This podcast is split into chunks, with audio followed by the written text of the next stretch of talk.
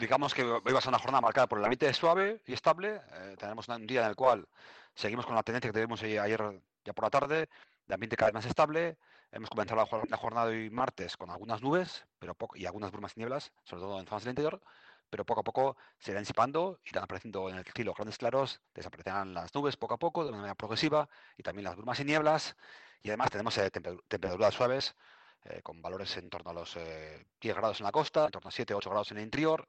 e irán subiendo conforme avance, se acerque el mediodía, se avance en la, mañana, y llegaremos a máximas muy suaves, en torno a los 18-20 grados,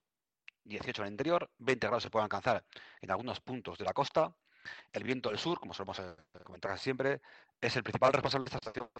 de temperaturas suaves que tendremos durante la mayor parte de la jornada. Y además, no solo la jornada hoy va a ser una jornada con tiempo estable, con temperaturas suaves, con ausencia de, mm, precipitaciones y con grandes claros en el cielo, sino que más,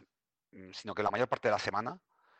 también mañana miércoles, el jueves, viernes, sábado, domingo, tendremos una estación muy, muy similar, con grandes claros durante la mayor parte de la, semana. La lluvia desaparece en nuestro eh, horizonte atmosférico y con temperaturas que estarán en torno a los 20 grados, entre 18 y 20 grados mañana miércoles, el jueves, el viernes, el sábado y domingo probablemente superen los 20 grados en muchos puntos cercanos a la costa y el viento sur como gran protagonista y el factor desencadenante de estas temperaturas tan elevadas. Por tanto, pocas novedades en cuanto a estación atmosférica, grandes claros, temperaturas suaves y ausencia de lluvias en esta parte final del mes de enero. Este puede ser el titular que podemos dar desde el punto de vista atmosférico aquí en Vizcaya, aquí en la costa del Cantábrico.